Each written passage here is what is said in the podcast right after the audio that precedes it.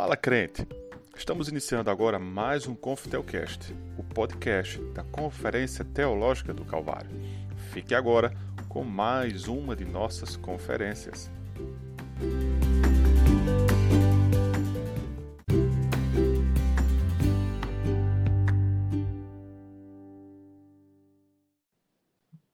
Eu quero saudar todos os irmãos com a graça e a paz do Senhor Jesus. Amém. Irmãos, eh, em primeiro lugar eu quero agradecer a Deus e também agradecer a, aos irmãos, a equipe que tem organizado esse evento. É, quem fez o contato comigo foi o, o presbítero é, Jefferson e também agradecer ao pastor Bosco pela confiança de estar nos dando, entregando o púlpito para estarmos ministrando a palavra de Deus. Eu, eu também quero parabenizar a igreja congregacional do Calvário pela iniciativa, né, pela realização deste evento, que já está na sua sexta é, edição e que tem promovido esse espaço de reflexão, de aprofundamento de temas importantes para o nosso crescimento espiritual e é uma bênção para a igreja e também para a cidade de Campina Grande, que é aberto, é, é gratuito. Então, louvado seja Deus por essa iniciativa, pela vida dos irmãos e que vocês perseverem nesse caminho de bênção em nome de Jesus. Amém. Bem, amados, nós estaremos lendo alguns textos da palavra de Deus, mas inicialmente eu gostaria que nós abríssemos as nossas Bíblias em Atos, capítulo 17, versículo de número 21. Pois todos os de Atenas e os estrangeiros residentes de outra coisa não cuidavam senão dizer ou ouvir as últimas novidades. Atos 17, versículo 21. Vamos só ler este versículo inicialmente. Irmãos, nós estamos inseridos numa sociedade que tem exaltado de maneira excessiva o que é novo.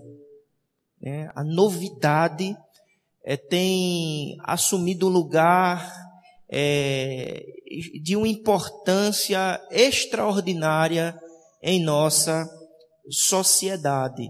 Aquilo que é novo, né, aquilo que é novidade, de maneira que há uma tendência de desprezarmos o que é antigo, de desvalorizarmos aquilo que consideramos velho, entendendo muitas vezes de que aquilo que é velho, de, de que aquilo que é antigo, não teria nada a nos ensinar, nada a contribuir para a nossa vida.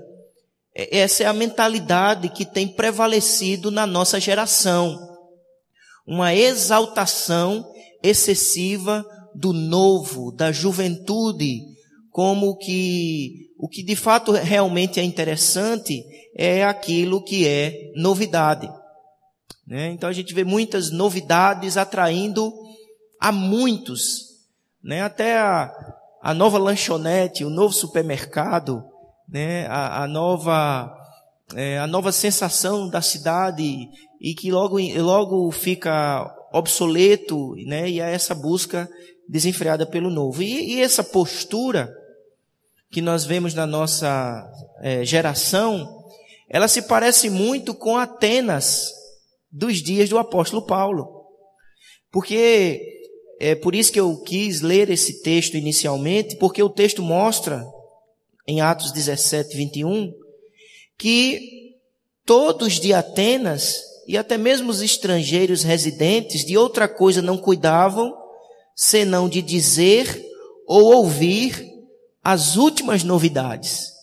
Então a cidade de Atenas era uma cidade que girava em torno das novidades, né? as novas concepções, as novas filosofias o novo discurso, o novo orador, o novo filósofo, de maneira que as pessoas estavam é, ávidas, é, extremamente interessadas em ouvir as últimas novidades e de certa maneira, a nossa mentalidade, a nossa geração, ela se parece muito com é, essa mentalidade que celebra e que exalta o novo, conforme nós vemos aqui no texto de é, Atos 17, 21.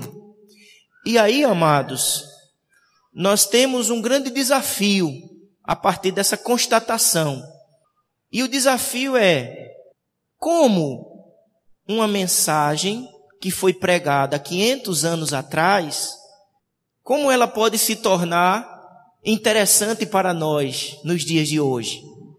É, como numa sociedade que excessivamente exalta o novo, a novidade, como é que uma mensagem pregada 500 anos atrás, ela pode se tornar aplicável, interessante, é, necessária para a nossa vida, tanto no aspecto individual, familiar e eclesiástico. E por que não dizer social, econômico?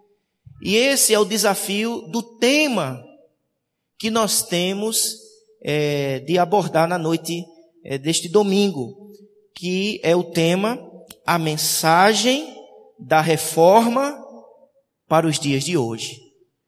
Ou seja, como aquela mensagem né, que tem a ver com 500 anos atrás, ela pode ser aplicável, importante e necessária para os dias de hoje.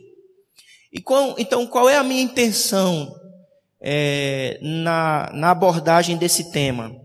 O que, que eu vou fazer com a graça de Deus nessa noite aqui?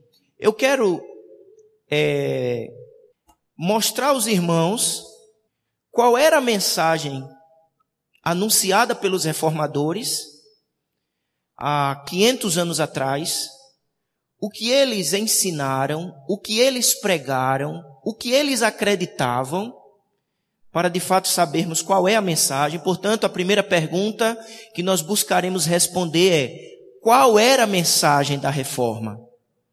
E paralelamente, nós vamos procurar mostrar por que ela é importante e necessária para os dias de hoje.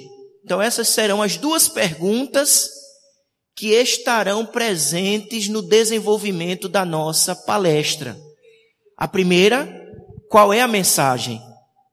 A segunda, como aplicar esta mensagem para as nossas vidas particularmente, é, eclesiasticamente e em outros e em outras dimensões.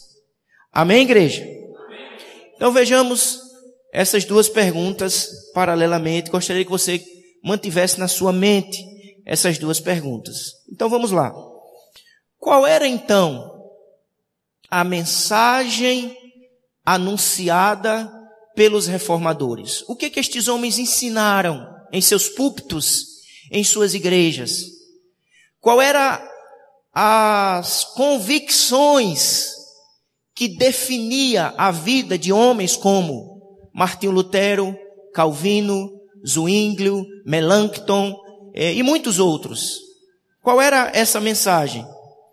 Em primeiro lugar, os reformadores, de um modo geral, anunciavam a Bíblia como palavra inspirada por Deus. Eles anunciavam que a, a Bíblia, este livro, era de fato a palavra de Deus, inspirada, infalível, inerrante e suficiente. Foi isto que definiu a convicção dos reformadores há 500 anos atrás. E este foi uma das razões por que a reforma aconteceu. A reforma é uma reafirmação, a reforma protestante é um movimento é, soberanamente estabelecido pelo próprio Deus que resgata a autoridade da Bíblia como palavra de Deus. Irmãos, a igreja católica, apostólica, romana, eles afirmavam que a Bíblia, e até hoje, eles afirmam que a Bíblia é a é a palavra de Deus e que ela tem autoridade. Mas a diferença entre um, um católico romano no século XVI e um protestante reformado no século XVI era que o romano, o católico romano vai dizer, sim, a Bíblia tem autoridade, mas precisamos também considerar e igualar a autoridade da tradição. A Bíblia, o, o, o católico romano vai dizer, a Bíblia tem autoridade, mas o intérprete da Bíblia é o Papa. De maneira que quando ele interpreta, e a sua interpretação e a sua autoridade também é infalível. E os reformadores se, é, se, é, ou, se, se tornarão protestantes porque vão se opor a esta, a esta ideia. Eles vão dizer não, a autoridade pertence a Deus e a sua palavra.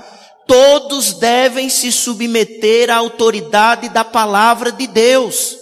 Papas, concílios, igreja, todos devem se submeter à Bíblia como palavra de Deus, porque somente a Bíblia foi de fato um livro inspirado por Deus, de maneira que ele é ao ler a Bíblia, nós estamos, como disse, por exemplo, Daniel no capítulo 9, no versículo de número 2 em diante, é, o, o, o profeta Daniel diz que ao ler a Bíblia nós estaremos ouvindo a voz do Senhor, a fala do Senhor, porque a Bíblia não é meramente o registro da opinião de homens. A Bíblia é um livro divino, escrito por homens, mas inspirado por Deus. Portanto, ela carrega em si mesma a autoridade de Deus. A voz do Senhor é ouvida quando nós ouvimos aquilo que está registrado nas Escrituras. Então, essa é, é, esse é o grande ensinamento da herança reformada. A Bíblia é a palavra de Deus, é a nossa única regra de fé e prática. Todos devem é, se submeter às Escrituras. Por isso, amados irmãos, é que por terem essa convicção a respeito do livro, os reformadores se tornarão exímios expositores e pregadores da palavra. Eles não eram meramente filósofos e teólogos fechados nos seus gabinetes de pesquisa, não. Eles entendiam que a Bíblia era a palavra de Deus e porque ela era a palavra de Deus inspirada, infalível, inerrante e suficiente, o povo de Deus precisava ouvir a voz do Senhor, que se revela por intermédio das Escrituras.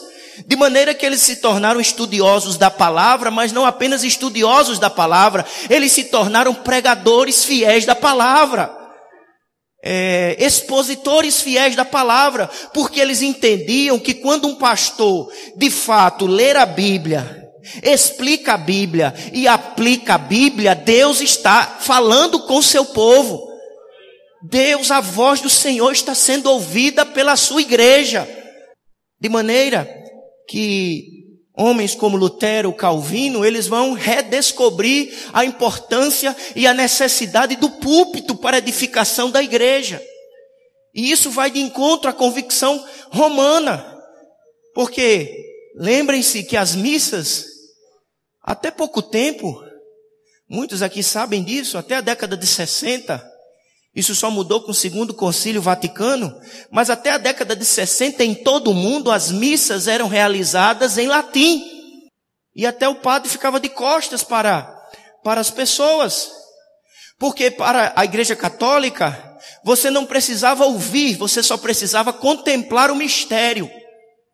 E o que era o mistério? O mistério era o chamado mistério da transubstanciação. Ou seja, que quando o padre manipula os elementos da ceia, o pão e o vinho, aqueles elementos, de forma mágica, segundo a igreja romana, se torna uma repetição literal do sacrifício de nosso Senhor Jesus. Então, para o católico romano, você vai na missa para contemplar, mas para o protestante, você vem ao culto para ouvir a voz do Senhor que se revela por intermédio da Bíblia. A palavra de Deus, inspirada por Deus. Por isso que eles também se tornaram tradutores da Bíblia.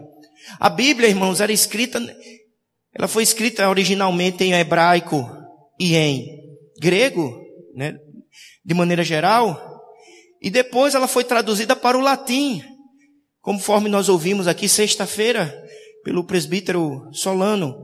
É, o latim era a língua da erudição, né? Nem todos tinham acesso ao latim, era, era a língua dos, dos clérigos. De maneira que as pessoas não podiam ler. E uma das preocupações dos reformadores foi exatamente traduzir a Bíblia para a língua do povo. Porque traduzir a Bíblia para a língua do povo. E o que é que motivou os reformadores a traduzir a Bíblia? A convicção de que este livro é um livro santo, é um livro inspirado por Deus, de maneira que ele precisa ser traduzido para que as pessoas tenham acesso à palavra de Deus e sejam instruídas por Deus e edificadas por Deus por intermédio da sua palavra. E Lutero vai traduzir a Bíblia do grego para o, do grego para o alemão. E Deus permitiu que ele se escondesse no castelo de é, Heidenberg, e lá no castelo escondido, porque a igreja queria sua cabeça, a igreja romana, ele é usado por Deus para traduzir do grego para o alemão. E existe uma frase famosa de Lutero que ele diz: Como é difícil fazer o Novo Testamento falar em alemão. A dificuldade de traduzir, mas o esforço. Isso partia, irmãos, exatamente da convicção de que a Bíblia é a palavra de Deus inspirada, inerrante, infalível e suficiente. Ela precisa ser pregada, ela precisa ser ouvida, ela precisa ser lida, ela precisa ser meditada. Eles se tornaram alfabetizadores do povo. Essa era uma preocupação. E o que motivava era a convicção nas Escrituras. Nem todos, irmãos, a Europa de, de, de 500 anos atrás não é a Europa que nós vemos hoje, uma Europa rica, educada, alfabetizada. A Europa do século XVI era uma Europa em que a sua grande maioria de habitantes eram analfabetos. Eles não sabiam ler. Eles falavam os seus idiomas regionais. E uma das preocupações dos reformadores foi de instruir o povo, alfabetizar o povo. E o objetivo, irmãos, era para que o povo alfabetizado pudesse ler as Escrituras. Para que se cumprisse o que está escrito em Apocalipse capítulo 1, versículo 3. Bem-aventurados que leem e os que ouvem as palavras dessa profecia e guardam. Portanto, a mensagem que anunciava os reformadores era a mensagem que afirmava a Bíblia como palavra de Deus, inspirada, infalível, inerrante, suficiente e autoritativa. É o que está escrito, irmãos, e ao, ao afirmarmos isso, nós vamos ver que na verdade, na verdade, Martinho Lutero e Calvino não estavam dizendo nada mais, nada menos do que o próprio Espírito Santo disse à igreja através do apóstolo Paulo.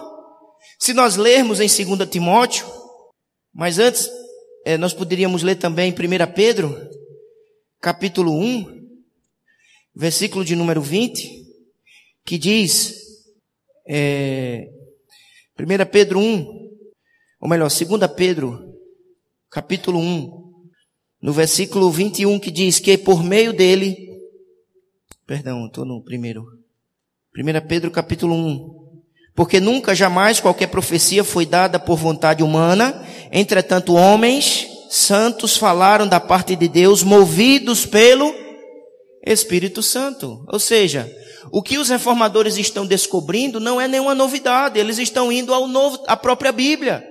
E a própria Bíblia afirma, afirma-se como palavra de Deus. É 2 Pedro capítulo 1, versículo 21. Mas também é, se você abrir a sua Bíblia em 2 Timóteo, 2 Timóteo, capítulo 3, versículo 14. A Bíblia, a palavra de Deus. Eu quero que os irmãos repitam, por favor, para fixar esse primeiro, essa primeira verdade. O que ensinava os reformadores há 500 anos atrás? Repita comigo. A Bíblia como palavra de Deus. Pode ser melhor? A Bíblia como palavra de Deus. Veja, irmãos, que a fala dos reformadores está claramente em harmonia com a própria Bíblia. 1 Timóteo capítulo 3, versículo é, 14, tu, porém, permanece naquilo que aprendeste e de que foste inspirado, sabendo de quem o aprendeste, e de que desde a infância sabes as sagradas letras. O apóstolo Paulo, inspirado pelo próprio Espírito Santo de Deus, ele chama as letras, e aqui ele está se referindo às escrituras, de sagradas. Elas são sagradas, elas são santas, porque elas se originam do próprio Deus. Inspirada por Deus, é o que ele vai afirmar é, no versículo de número 16. Toda a escritura é inspirada por Deus e útil para o ensino, para a repreensão, para correção, para educação na justiça. O apóstolo Paulo está afirmando que a Bíblia é inspirada por Deus e, portanto, ela é autoritativa. Ela define a doutrina, ela define a nossa fé e a nossa e o nosso comportamento. Mas é interessante, irmãos, observarmos que a grande, a grande crise que nós enfrentamos hoje em relação às Escrituras, e tentando fazer esse paralelo, no sentido do que eles diziam e a aplicabilidade do que, do que isso é, pode ter, é que uma das grandes crises para os nossos dias hoje não é apenas de autor, é, não é apenas da autoridade da Bíblia, porque muitos estão no púlpito afirmando este livro é a palavra de Deus. Mas não basta você dizer que o livro é a palavra de Deus, você precisa afirmar também a suficiência. Paulo, irmãos, escrevendo em 2 Timóteo, ele diz que nos últimos dias, o texto continua em 2 Timóteo, capítulo 4, Paulo diz que nos últimos dias sobrevirão tempos, tempos difíceis. É, capítulo, perdão, capítulo 3, e Paulo começa a descrever uma sociedade caótica, uma sociedade em crise, tanto religiosa, moral, econômica. Parece com um noticiário que descreve o Brasil nos dias atuais. Mas logo depois de descrever a crise social e moral e espiritual que a sociedade dos últimos dias é, viverá, ele começa a falar das Escrituras. E uma das coisas que ele afirma é a inspiração da Bíblia é a, é a inerrância das Escrituras e a autoridade dela como palavra de Deus. Mas a outra coisa que é importante observarmos é que além da inspiração, além da inerrância, além da infabilidade da autoridade, o apóstolo Paulo reafirma a suficiência das Escrituras. Porque ele diz no versículo de número, no capítulo 4, conjuro-te perante Deus e Cristo Jesus, que há de julgar vivos e mortos pela sua manifestação e pelo seu reino, prega a palavra, prega, insta, quer seja oportuno, quer não, corrige, repreende, exorta com toda longanimidade e doutrina. Paulo está dizendo, olha, os últimos dias serão difíceis, os últimos dias serão trabalhosos, os últimos dias serão marcados por pecado, por muitas dificuldades. Mas sabe o que você tem que fazer e continuar fazendo nos últimos dias? Pregando a palavra anunciando a palavra, ensinando a palavra. E porque Paulo insiste que a palavra deve ser pregada, porque ela é palavra de Deus, inspirada por Deus usada pelo Espírito Santo de Deus para alimentar a igreja, para edificar a igreja e para salvar os incrédulos. Ele não, ele diz, olha, nos últimos dias você precisa inventar um novo método, uma nova estratégia, uma nova técnica de crescimento e de socorro para a igreja. Não! O texto diz, olha, Paulo, o Espírito Santo através de Paulo diz, olha, nos últimos dias, insista, insista pregando a palavra porque ela é quem ela é, palavra de Deus, inspirada por Deus. E como isso é, é necessário nos dias de hoje, irmãos. Porque a, a, tanto a autoridade da Bíblia está sendo é, negada, como também a suficiência. Tem pregadores que até dizem a Bíblia é a palavra de Deus, mas é necessário o sal grosso, a roja ungida, o pente ungido, o manto de não sei o quê. E ele, ao afirmar que a Bíblia é a palavra de Deus, ele se contradiz quando nega que, se de fato ela é palavra de Deus, ela é suficiente para me edificar, para me alimentar, para me orientar, para me iluminar. Ela é lâmpada para os meus pés. Como disse o salmista no Salmo 119: lâmpada para os meus pés é a tua palavra, e luz para, os, para o meu caminho. É o instrumento de Deus que me livra das trevas, da ignorância. É ela que me torna sábio para a salvação. Como o próprio salmista no Salmo 119 diz, ela me torna mais sábio do que os meus inimigos, mais sábio do que os, os, os meus mestres, os meus professores, porque ela é fonte de Deus para minha edificação. Portanto, meus amados irmãos, a mensagem da reforma é absolutamente necessária para os dias de hoje, porque nos dias de hoje nós precisamos redescobrir a palavra de Deus como inspirada por Deus, suficiente para a nossa vida, para a vida da igreja, para a saúde da igreja, para o crescimento da igreja e para a glória de Deus. Ela é viva e eficaz, ela é suficiente, ela é necessária, irmãos, porque na medida que eu eu relativizo a importância, a autoridade da palavra, eu começo a desprezar a importância da pregação. É como se fosse um dominó, uma coisa vai derrubando outra. Por isso que os púlpitos estão sendo abandonados e as pessoas estão buscando outros subterfúgios, outras técnicas. E às vezes a igreja se enche, se empanturra de um monte de movimentos e atividades e o púlpito e a pregação e o ensino está sendo abandonado em busca de novidade. Mas o apóstolo Paulo, pelo Espírito Santo de Deus, diz que nos últimos dias, apesar da crise, apesar da dificuldade, precisamos perseverar em conhecer a Deus por intermédio da Sua palavra. Não podemos trocar a palavra por qualquer outro subterfúgio. E se de fato você acredita na palavra, Irmãos, eu quero fazer uma pergunta. Você realmente acredita que esse livro é palavra de Deus? Inspirada por Deus? Preservada por Deus? Quanto você tem lido? Não neguemos com a nossa vida aquilo que afirmamos com os nossos lábios.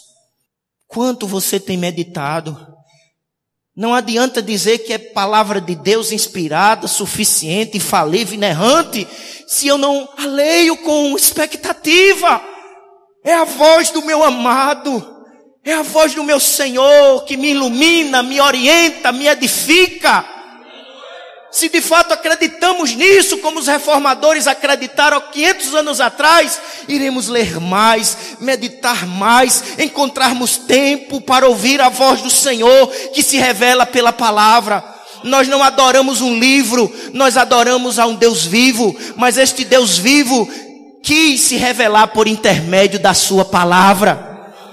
E nós não conheceremos Deus de forma aprofundada se nos afastarmos das Escrituras, se não fizermos como fez o salmista no Salmo 1, bem-aventurado o varão que não anda segundo o conselho dos ímpios, nem se detém no caminho dos pecadores, nem se assenta na roda dos escarnecedores, antes tem o seu prazer, redescobrir o prazer, a alegria, na fonte certa, na fonte inesgotável que é a palavra de Deus e o Deus da palavra.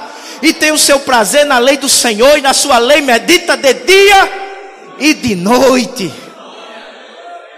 É necessário essa mensagem, essa prática para as nossas vidas. Diga amém. Primeira, o primeiro ponto da mensagem dos reformadores, qual é? A Bíblia como palavra de Deus. Qual era o primeiro ponto?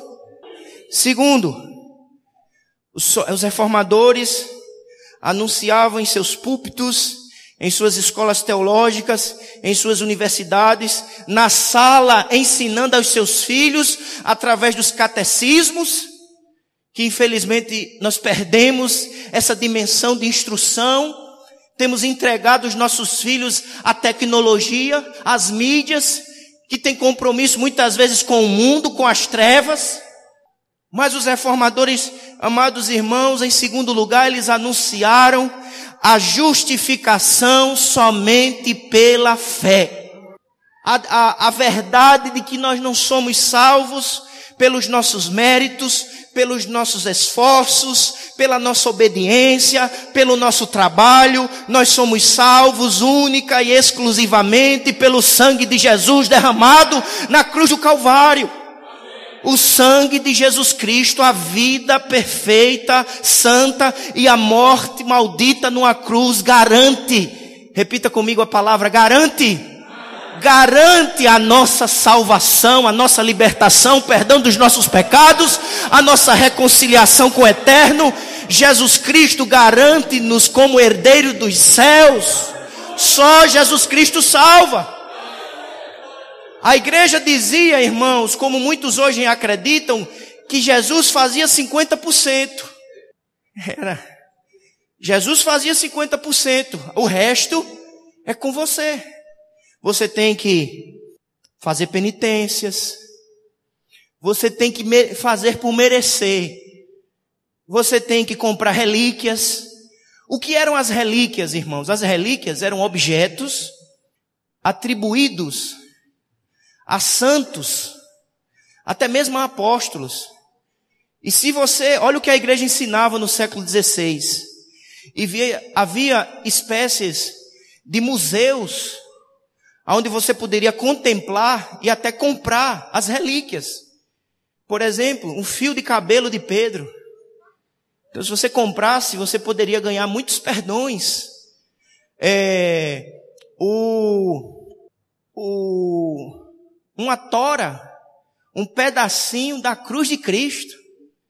Eles falsamente diziam que aqueles objetos tinham uma direta ligação com Jesus Cristo ou com os apóstolos, de maneira que eles diziam: sim, para ser salvo, você precisa acreditar em Jesus. Mas, e os reformadores se levantam, firmados na palavra, no poder do Espírito, dizendo: não existe mais.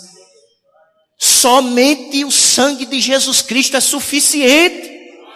De maneira que o próprio Lutero fez piada com, essas, com essa questão dos pedacinhos da cruz que era vendido pela igreja, dizendo que era um pedacinho da cruz. Se parece muito com. Já ouviram alguma coisa parecida? A, a Idade Média está voltando. E Lutero disse assim, irmãos: se nós juntarmos todos os pedacinhos da cruz que a igreja romana já vendeu na Alemanha, daria para construir dez arcas de Noé. De maneira que o que estava imperando na igreja era um engano, era uma teologia do medo, da insegurança. E os reformadores se levantam firmados na palavra, cheios do Espírito, dizendo: somente Jesus Cristo garante a nossa salvação. Eu não preciso de pedaço de cabelo, eu não preciso de pedaço de cruz, eu não preciso de sal grosso, de roja ungida, de pente ungido, eu só preciso de Jesus.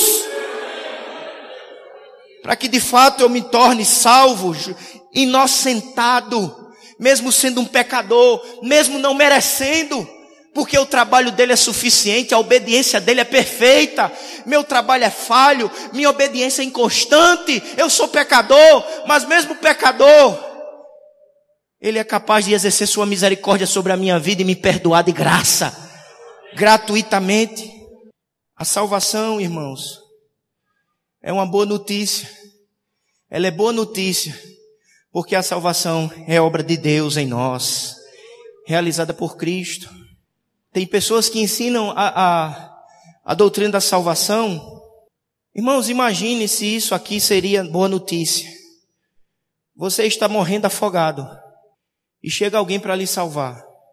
Aí ele olha para você morrendo, aí ele pega um manual de como aprender a nadar.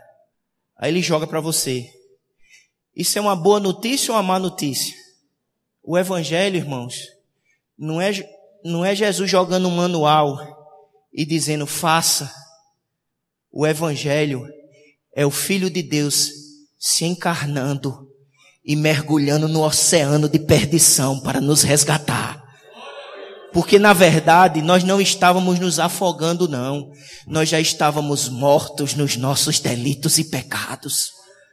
Mas Ele, por misericórdia e graça, nos alcançou, nos vivificou, nos salvou, nos perdoou. Claro que ele teve que pagar um alto preço. É de graça para mim e para ti. Porque custou um alto preço, um trabalho duro, sangue precioso. Portanto, irmãos, os reformadores anunciavam a justificação pela fé, a certeza da salvação. Nunca na Idade Média havia certeza, era o medo, era a pedagogia do medo. Os reformadores trouxeram para os púlpitos e para a vida da igreja a, a, a certeza da salvação, porque é garantida por Jesus. E quando isso foi redescoberto na Europa, na Europa, irmãos, o purgatório se tornou obsoleto. Não há necessidade de purgatório se Jesus, através da cruz do Calvário, já purgou todos os nossos pecados. Não há necessidade de purgatório, porque quem está em Cristo, nova criatura é, as coisas velhas já passaram e eis que tudo se fez novo. Não há necessidade de relíquias, nem de, de, de purgatório, se se quem, nenhuma condenação há para os que estão em Cristo Jesus. Não há mais condenação. Não há mais necessidade de purgatório. Porque Cristo definitivamente nos salva, nem de indulgências, que era outra aberração da igreja medieval. As indulgências, irmãos, eram documentos é, decretados pelo Papa, assinados ou por quem ele outorgava essa responsabilidade. Era um documento que você comprava e que garantia pecados, o perdão de pecados passados, presentes e futuros. Olha que absurdo. Uma negação do evangelho, a mercantilização da fé, a pedagogia do medo prevalecia. E Deus levanta homens para redescobrir a Bíblia e lendo a Bíblia, eles descobrem que só Jesus Cristo salva. Essa mensagem é necessária hoje ou não? Com certeza, irmãos. Porque a Idade Média e as práticas medievais estão invadindo muitas igrejas. É venda disso, é venda daquilo, é unção disso. Irmãos, chegamos ao absurdo de comercializar até suor. Veja, eu ficaria milionário se participasse das igrejas dessa, meu irmão, que absurdo, sangue, sangue, é, pode deixar, irmão, não tem problema não. É, sangue de um, um, homem pecador, dizem que está sendo vendido uma camisa de um pastor que, que supostamente foi ferido por, por milhares de reais, irmãos, que absurdo, que blasfêmia! contra o Evangelho, contra a suficiência da obra de Cristo para a nossa salvação. E foi isso que tornou aqueles homens protestantes. E nós precisamos resgatar nossa herança protestante. Precisamos de coragem para sermos protestantes. Para não aceitarmos nem legitimarmos esse discurso anticristo, anti-evangelho, anti-Deus, anti-igreja mesmo que tenha nome, que tenha fachada e que tenha cara, é sinagoga de Satanás. Porque já está negando a Cristo, a palavra de Cristo, a suficiência de Cristo, o poder do sangue de Cristo para libertar, para perdoar, para garantir a salvação. Mas em terceiro lugar, os reformadores anunciavam o sacerdócio universal de todos os crentes. Eles entendiam, irmãos, que em Cristo nós temos acesso a Deus e que não há hierarquias para chegar no céu. Não é o padre, não é o padre, o bispo, o arcebispo, o cardeal e o papa. O véu do templo foi rasgado, não foi de baixo para cima, foi do alto para baixo. As barreiras foram desfeitas. E através do sangue de Jesus e da obra de Cristo, nós temos acesso ao trono da graça. Temos acesso à presença santa e gloriosa de Deus. Mesmo não merecendo, mesmo sendo indignos e pecadores por Cristo, nós temos acesso. Podemos oferecer a Deus as nossas orações, os nossos louvores, as nossas súplicas, com coragem, com ousadia, com perseverança não porque somos, mas porque Ele é Jesus Cristo, o nosso Salvador, o pão da vida, o Cordeiro de Deus que tira o pecado do mundo e que retirou as barreiras, todo véu, todo embaraço foi retirado por Jesus Cristo. A igreja ensinava, irmãos, o sacerdócio somente da igreja, de maneira que até para você fazer uma confissão, a igreja dizia: "Tá pensando que é assim? Chegar e orar e confessar?" A igreja romana: "Não. Você tem que ir na igreja, confessar ao padre. O padre confessa a Maria. Criou-se uma hierarquia falsa. Era tanta hierarquia, irmãos, que na, na Idade Média havia uma visão negativa de Cristo apenas como juiz que viria para derramar o seu juízo. E se criou uma mentalidade de medo. O livro excelente, A Chama Inextinguível, mostra isso de maneira muito clara. É... E as pessoas tinham medo de Jesus. Olha o ensino da igreja onde levou. Mas eles achavam Maria muito santa, muito sublime. Então eles também tinham medo de Maria. E para onde eles iam? Para a mãe de Maria, Santa Ana. Por isso que um, é, é tanto, é tão verdade isso que para vocês terem uma ideia, que quando Lutero se converteu, a família Lutero era devota de Santa Ana. O culto a Santa Ana estava em efervescência na Alemanha. Hã? Exato, você pedia a avó, a avó pedia a mãe. Ou seja, primeiro você falava para o padre, o padre pedia a avó, a avó pedia a mãe, a mãe pedia o filho, o filho pedia ao pai. Isso era ensinado. E os reformadores foram à Bíblia e na Bíblia eles descobriram que o véu do templo foi rasgado, não há hierarquia, não há subterfúgios, o caminho está aberto e Jesus é o caminho que nos conduz ao Pai. Só Ele, Ele é suficiente para nos reconciliar, para nos dar acesso. Não são os nossos méritos, é o mérito dele, é o nome dele, é a obra dele suficiente. E como isso Irmãos, os gurus estão voltando. A hierarquia está voltando. Práticas medievais estão voltando, por isso que essa mensagem é tão necessária, tão atual. Muitos estão se colocando como pastores ungidos, que só eles tenham acesso a Deus, de profetas e profetisas, e criando os seus discípulos.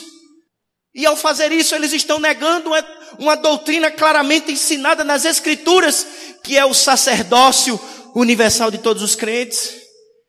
Claro que nós temos que respeitar os dons que Deus levanta na igreja, as funções de líderes e pastores, sim, porque eles são dados por Deus para edificação da igreja, mas de maneira alguma podemos restaurar a hierarquia celestial, hierarquias para acesso a Deus. Mas em quarto lugar, estes homens anunciavam o poder do Espírito Santo.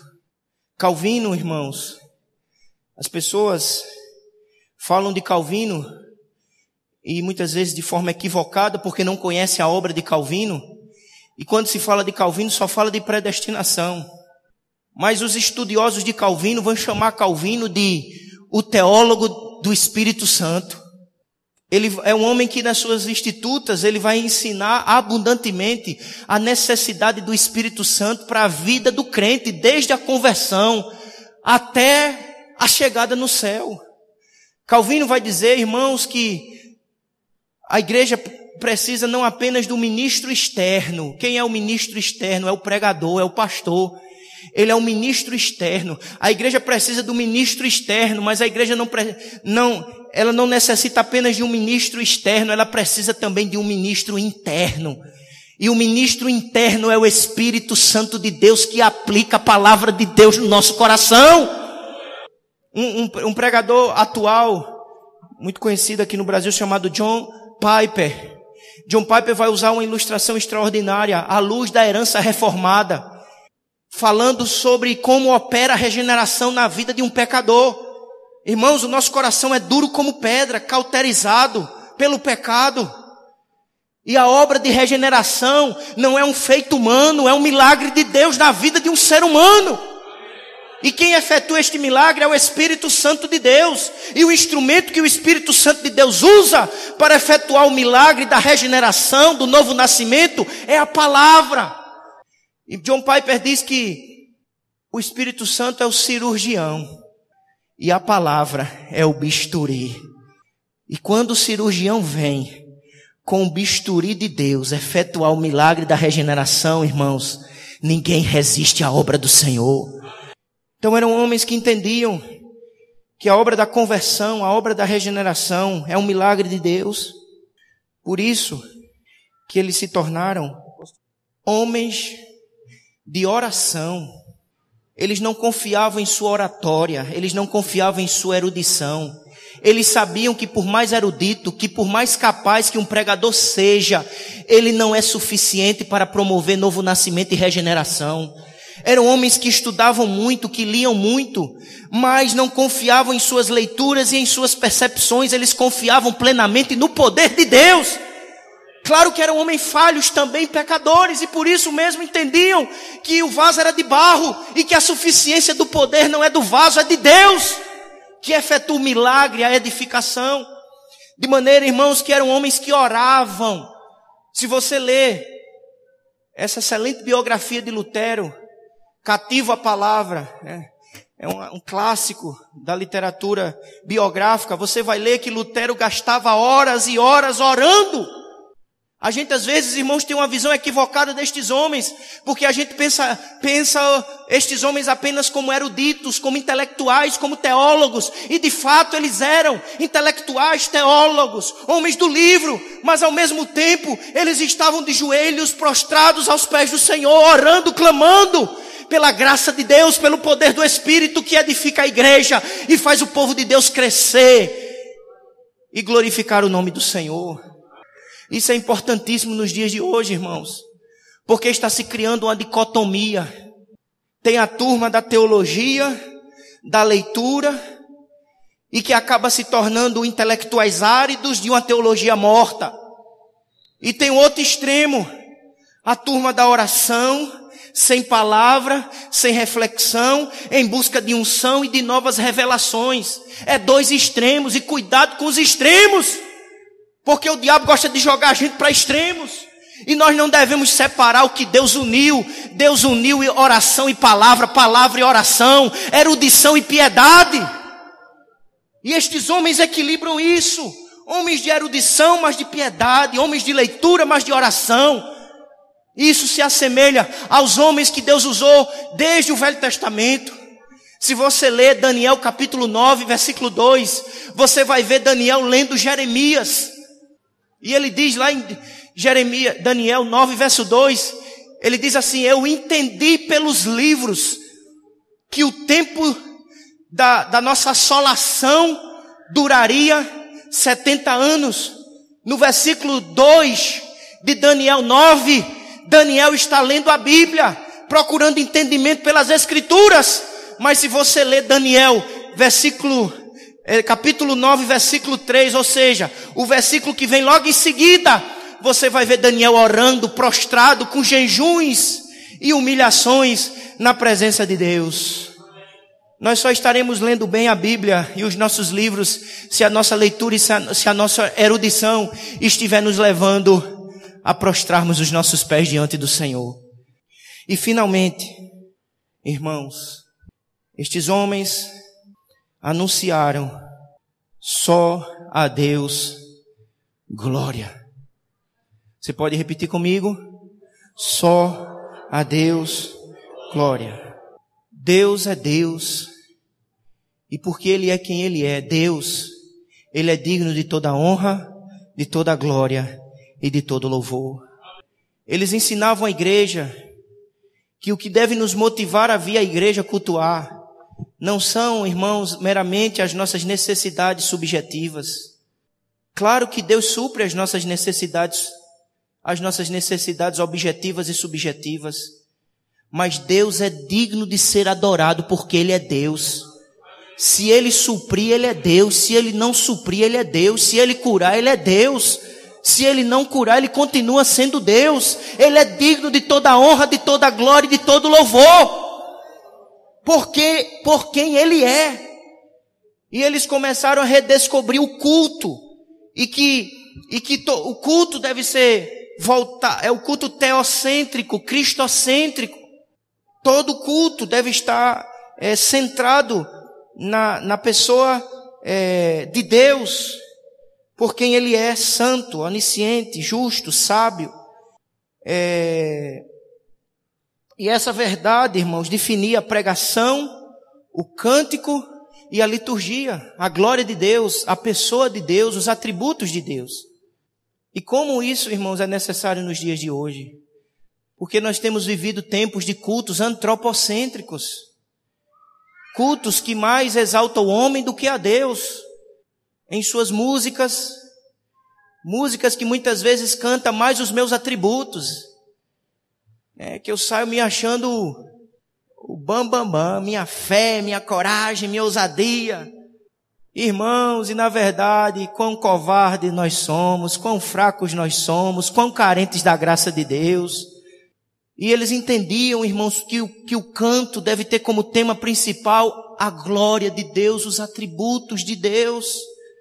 Por isso que os reformadores redescobriram o cântico dos salmos da Bíblia. Porque até quando lamenta, o salmista exalta a Deus. E começou-se a se cantar os hinos da igreja do Velho Testamento, que eram os salmos de Davi. Mas não é só a música, pregações antropocêntricas, para massagear ego, e muitas vezes mais para alimentar bodes do que para nutrir ovelhas, que exalta o homem, que não fala mais dos temas da Bíblia, o pecado, a necessidade de arrependimento, de conversão, de nos humilharmos aos pés do Senhor, Muitas vezes, mensagens que, que, que parecem mais é, de autoajuda do que ajuda do alto. A nossa ajuda, irmãos, não é autoajuda, é a ajuda que vem do céu, que vem do alto, porque toda boa dádiva, todo dom perfeito vem do alto, descendo do Pai das luzes, em quem não há variação nem sombra. Mas às vezes os púlpitos se tornaram lugares de massageio do ego, de autoajuda. E os reformadores eles vão dizer que a igreja, o púlpito, o culto é um lugar de exaltação ao nome do Senhor, de glorificação ao Deus que fez os céus e a terra e que é digno de toda honra, de toda glória e de todo louvor. Eu quero encerrar, irmãos, lendo dois textos da Bíblia. O primeiro está em Mateus, capítulo 23. Mateus 23, 29, que diz assim: Ai de vós, escribas e fariseus hipócritas, porque edificais os sepulcros dos profetas, adornais os túmulos dos justos, e dizeis, se tivéssemos vivido nos dias de nossos pais, não teríamos sido seus cúmplices no sangue dos profetas. Assim contra vós mesmos testificais que sois filhos dos que mataram os profetas. Enchei-vos, enchei vós, pois, a medida dos vossos pais. Esse é o primeiro texto. O segundo texto está em Hebreus, capítulo 13, versículo de número 7. Lembrai-vos, Hebreus 13, 7. Lembrai-vos dos vossos guias, os quais vos pregaram a palavra de Deus, e considerando atentamente o fim da sua vida, imitai a fé que tiveram Jesus Cristo ontem e hoje é o mesmo e o será para sempre. Irmãos, esse dois, esses dois textos nos ajudam a perceber que existem duas maneiras de recordarmos a história. O que vocês fizeram aqui nesse final de semana foi recordar a história. Desde sexta-feira eu tive o privilégio de estar aqui à noite. Existem duas maneiras de recordar a história. A maneira errada, que é a que está em Mateus 23, que Jesus combate, quando aqueles homens dizem, ah, se nós vivêssemos nos tempos dos profetas, na época dos nossos pais, nós o honraríamos. E o profeta dos profetas estava diante deles, Jesus Cristo, e eles não estavam honrando. Ou seja, eles estavam recordando a história apenas por recordar, apenas para adquirir informações. Mas não basta, irmãos, recordarmos por recordar. Não basta apenas querermos adquirir informações é necessário nos comprometermos com aquilo que, que, que resgatamos, com aquilo que temos aprendido. Por isso que Hebreus 13 nos mostra a maneira correta Ele diz: lembrai-vos dos vossos pastores, dos vossos guias, dos vossos líderes. Mas não lembrar por lembrar, lembrar para imitar, lembrar para querer reproduzir a ação correta, a vida correta, a prática correta, a pregação correta, os cânticos que de fato exaltem ao Senhor.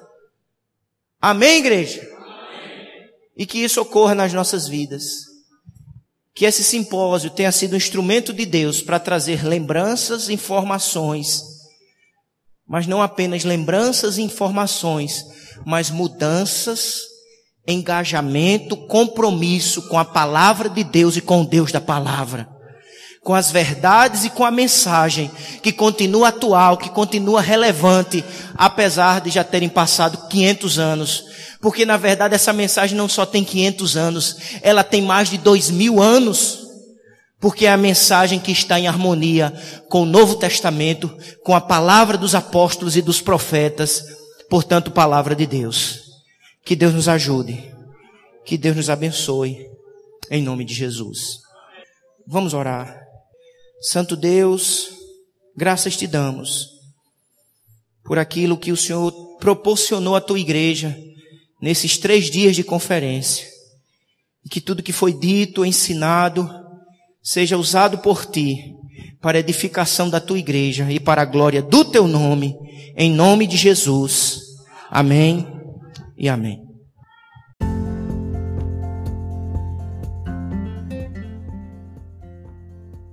Você ficou com mais uma conferência teológica do Calvário. Você foi abençoado com esta mensagem? Compartilha com seus amigos, familiares, com toda a sua igreja. Ah, não esquece de acompanhar o nosso trabalho lá no Instagram, arroba do Calvário. Lá você terá todas as informações referente às nossas conferências teológicas, bem como este podcast.